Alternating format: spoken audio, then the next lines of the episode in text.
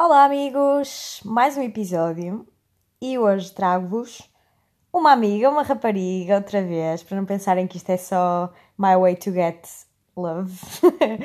Dick. Uh, dick. não, mas, mas eu, eu disse isso no primeiro episódio em que expliquei a minha intenção com este podcast e, no fundo, não é encontrar o amor, mas sim perceber como é que este experimento social aproxima pessoas. Portanto, vou trazer mulheres, sim. Não vai haver sempre tensãozinha sexual aqui. Ou, Ou, ou, Ou- não. ou vai. Neste caso, trago-vos uma amiga minha que posso dizer o nome, porque não tenho o problema do convidado da semana passada. Uh, queres-te apresentar? Olá, meu nome é Mariana, Olá, Mariana! ah, bebo desde os 15 anos. Estás carregada Estou nesse carregadíssima. Pronto, o meu nome é Mariana Seitil, tenho 20 anos e sou amiguinha do Heart da Diana. Oh. A Mariana é uma amiga minha da Margem Sul, que eu conheci só o ano passado, quando fui à Rebel. É tão estranho dizer o ano passado. o ano não é? passado, já. Mas, yeah. Conheci o ano passado quando fui à Rebel, demos logo bem. Nós já nos dávamos bem no chat. Yeah, mas eu gozava bué, tipo, gozavas bem, sarcasticamente. yeah. E- Porque tu pedias, tipo, tu pedias para ser gozada. Eu era muito provocadora. Entretanto, Ficámos juntas no mesmo bangalô. E pronto, ficamos amigas assim, a lidar com. a beijar de frutos vermelhos, a.k.a. sangria, antes do trabalho. e a cozinhar, as duas. Ovos rodos, Ah. mesmo bom. Que bom. Não, mas foi uma semana incrível, muito por causa das pessoas que lá conheci, inclusivamente esta morcona. e entretanto, depois da Rebel, ainda nos fomos vendo várias vezes. Vieste por- para o meu aniversário. Uhum. Quer dizer, eu gosto de pensar que foi só para o meu aniversário, mas pronto. E Não foi. vamos falar sobre isso, não é? Está bem. Não, mas, mas entretanto já estivemos juntas algumas vezes, vamos tanto, porque temos saudades uma da outra e porque desenvolvemos uma relação boa que temos que manter. Exatamente, cuidar. Cuidar. Mas vamos falando e pronto, ela é uma pessoa muito especial, vocês já vão perceber. Ahm, há muita coisa que eu gosto nela, mas acho que é melhor deixar isso para a parte das perguntas. Pode ser que nos calhe uma dessas perguntas, não sei. De Não é como se tivesse a escolhê-las, não é? Não, não, nada disso. De qualquer das formas, hoje para a parte inicial eu trago-vos eh, mais um bocadinho de teoria científica daquilo que tive a explicar a semana passada relacionada com as hormonas. Isto porque eu não falei de um estudo que também encontrei relacionado com a fidelidade. Tu já alguma vez tiveste problemas com fidelidade? Tua ou do parceiro? Hum, já. Ok. E foi. Imagina, sofreste com isso? Foi complicado? Sim, um bocadinho. Mas Se eu foi... te disser que isso é tudo uma questão neuroquímica e hormonal. É Eu estranho. acredito, estás a ver, Ok. estás mais dentro dessas cenas que eu. Acredito. na semana passada eu falei do papel da ocitocina e da vasopressina. Estas hormonas são muito importantes para o, o estabelecimento de afeto e contacto emocional. Ah, há muitos especialistas que estudam a frequência como- da forma como a ocitocina e a vasopressina influenciam animais não humanos, como por exemplo em ratos de pradaria ou de montanha.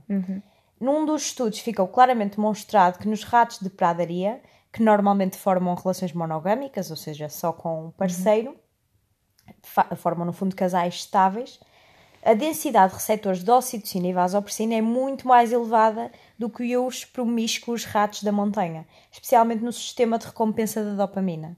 Ou seja, eles ao terem mais receptores dos tais vasopressina e ocitocina, vão acabar por ser mais fiéis, no fundo. Ok. E isto pode ser extravasado para os humanos. Estes estudos servem mesmo para isso. Além disso, os ratos de pradaria hum, tornam-se promíscuos quando se bloqueia a libertação de ocitocina e vasopressina, ou seja, deixam de formar casais monogâmicos. Em conjunto, estas desco- descobertas põem em evidência eh, como a atividade hormonal pode facilitar ou atrapalhar a formação de um relacionamento próximo. Ok. Ou seja, pronto, às vezes as pessoas falham, mas isto Às é vezes tudo corre mal, não é? Às Às vezes vezes isto é mal. tudo química. Muito resumido, não é? E agora, outra pergunta antes de começar as perguntas do jogo. O que é, que é o amor para ti? É muito vago, né? Ei, tinhas mesmo. Muito vago. O amor é. Podes dizer uma definição estrambólica, o que tu quiseres.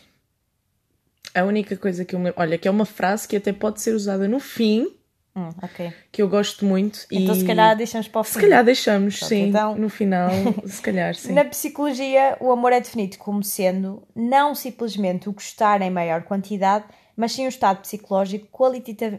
qualiti Qualitativo? Não, Quali- vai- vai ah, ser- De qualidade ou quantidade? O que é não, que vai sair? qualitativamente Ah. diferente. Agora Ok. saiu-me bem. Isto porque, ao contrário do gostar, o amor inclui elementos da paixão, proximidade, fascinação, exclusividade, desejo sexual e uma preocupação intensa. Psicologismos à parte, o que será entre nós, sabedores do senso comum, como eu e tu, não é? O amor Às vezes, às vezes. será uma mistura entre loucura e paixão que faz focar o nosso pensamento única e exclusivamente na pessoa que amamos? Ou será um sentimento de desejo incontrolável que nos torna incessan- incessantemente ansiosos por estar um com o outro numa troca recíproca de carinho, afeto, confidências, palavras e olhares? Eu hoje estou um bocado disléxica. Esse é mais tipo. Eu, agora, tipo, ou será? Isso é bué, tipo paixão, estás a ver? É a cena que tu Sim, sentes sim, logo e pode desvanecer com o tempo. É Mas- verdade. Numa tentativa de simplificar a definição de amor, os psicólogos sociais recorreram à definição de seis diferentes formas de amar. Ou seja, em vez de estabelecerem uma definição única, Sim, sim, estabeleceram a definição de várias formas possíveis de amor. O amor romântico, que envolve paixão, unidade e atração sexual, e é mais usual na adolescência, não é? Quem é que nunca teve um, um grande amor da adolescência? Depois também tem o amor possessivo, que é determinado pelo ciúme provocando emoções extremas. Há o amor cooperativo, que nasce geralmente de uma amizade anterior, sendo alimentado por hábitos e interesses comuns. É o nosso, né? Mais ou menos. É. O amor pragmático, característico de pessoas ensinadas a reprimir os seus sentimentos o mais possível, sendo estas relações desprovidas de qualquer manifestação de carinho. Se calhar meio que também Ah, faço nós- um bocado Ai, parte. tu, não, eu, eu- sim. Yeah, não, dou-te não, nós demonstramos carinho. sim, sim. Fazemos conchinha, sim, é real. O amor lúdico, que se baseia na conquista e na procura de emoções passageiras, quem nunca? O amor altruísta, praticado por pessoas dispostas a anular-se perante, perante o outro, tentando isolar-se num mundo onde, na sua imaginação, só cabem os dois, ainda que o outro pense e atue exatamente ao contrário. Onde é que eu já vi isto? Hum, yeah, tal e qual. Vá, há muitas formas diferentes de amores e por isso mesmo é que eu gosto tanto desta temática que é variada e, Sim, e rica. sim, sim, sim. Conseguimos discutir isto. Uhum. E agora, se calhar, vamos para as perguntas. Pode ser? Ok, estou só a suar. preparada? Sim. Está preparada? Vai!